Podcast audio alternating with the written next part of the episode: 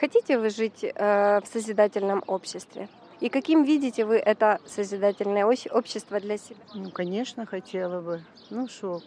Хотелось бы, чтобы был мир, наконец-то. Э, Больше полюбили друг друга, А наверное. что мы, люди, можем сделать для того, чтобы это было? Ну, например, мы, мы, наверное, просто добрее стать должны. Немножко прощать друг другу научиться, да? Ну, что еще мы можем сделать? Учить своих деток, своих внуков, любить. Скажите, какой должна быть медицина и образование в созидательном обществе? Понятно, что надо, чтобы оно все-таки было, дождались мы, чтобы оно было бесплатное, это лечение, конечно, потому что так как мне с моей пенсии 2000 гривен очень и очень сложно. Даже страшно, не дай бог, заболеть и попасть в больницу. Скажите, а что в вашем понимании любовь?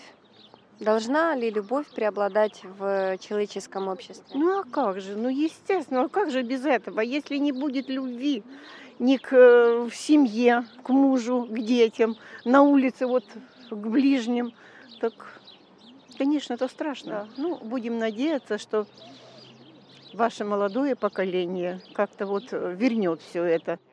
Что объединяет э, нас, э, всех людей на всей планете? Нас. Ну, Но опять же, та же любовь и та же доброта.